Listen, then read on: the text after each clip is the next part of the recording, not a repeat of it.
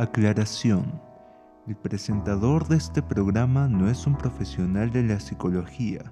Si presentas algún problema con el que sientes que no puedes lidiar y te atormenta por mucho tiempo, acude a un psicólogo. Siempre nos viene bien un poco de ayuda profesional.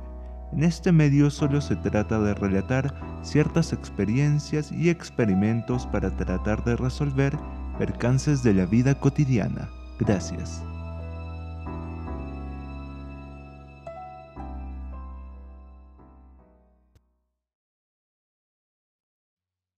El día de hoy amaneció sintiéndose bastante frío en la ciudad. No sé si soy el único al que le afecta el clima en el estado de ánimo. Es como que los días oscuros y fríos te inspiran a estar un poco más depresivo, reflexivo, melancólico y sin muchas ganas de hacer nada.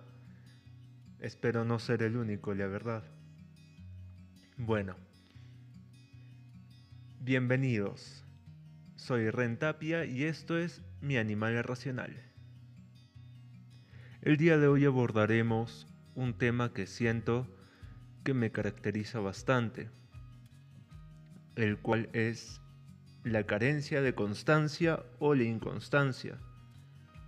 Yo lo definiría más bien como un defecto en mi persona, pero veámoslo más como una carencia.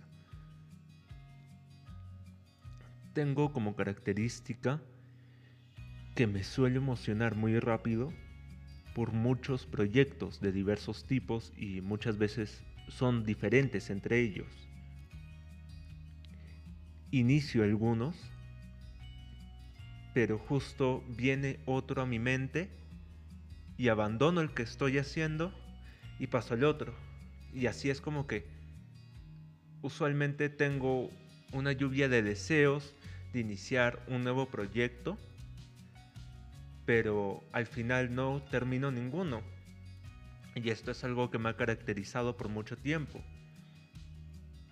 No soy constante en las cosas que hago. Y es algo también que estoy tratando de corregir.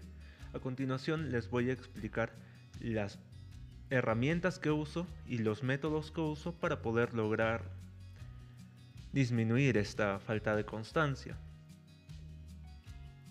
Como ya lo había mencionado en el episodio 1, llevo conmigo una agenda o un diario o la mezcla de ambos. Es el Bullet Journal. Desde marzo que vengo utilizando este método y me está ayudando a conseguir ciertos objetivos o metas que tenía planteadas. La forma en la que me ayuda este Bullet Journal o este diario, como deseen llamarlo, es que yo me planteo cada día una lista de cosas por hacer. Así puedo organizar mis grandes metas, como por ejemplo, supongamos, yo deseo escalar una montaña, pero no subo muchas escaleras dentro de mi casa, a pesar de que tengo escaleras dentro de mi casa. Entonces, me animo a realizar la aventura de mi vida y me voy a escalar la montaña. Sin embargo, no he tenido preparación previa. Logro escalarla con mucho esfuerzo, lo logro, pero me dejó tan cansado que ya no me dieron ganas de escalar otras montañas. Algo similar ocurre con la vida en general. No puedes aspirar a grandes cosas por hacer de la noche a la mañana, sino tienes que plantearte pequeñas tareas, distribuir tus grandes objetivos en pequeñas tareas para que puedas visualizar los resultados e ir practicando. En esta agenda que estaba mencionando al inicio, pongo una lista de tareas, las cuales son como pequeños pasos para lograr llegar a la montaña, ¿no? cómo subir escaleras todos los días. Obviamente no subo escaleras todos los días.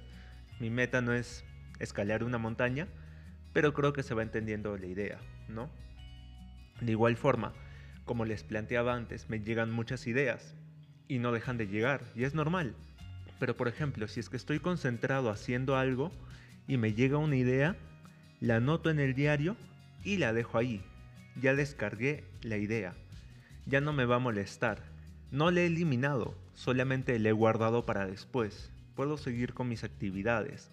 Esa nueva idea no me va a molestar hasta que ya tenga tiempo y pueda revisar esa idea nuevamente y tal vez desarrollarla o descartarla según me parezca. Esa es la idea en general de este diario. Tratar de focalizar tanto tu energía como tu tiempo, que son los materiales más valiosos que tienes.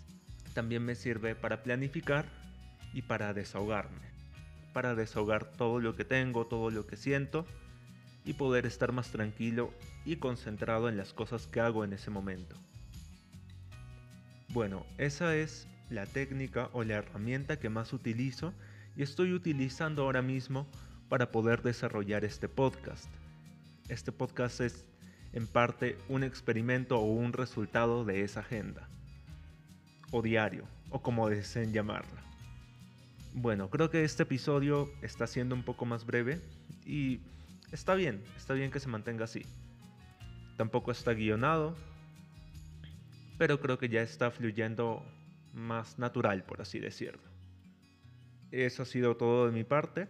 Espero que hayan disfrutado de esta escucha o esta narración. Nos estaremos comunicando más adelante. Muchas gracias. Soy Rentapia y esto es Mi Animal Racional.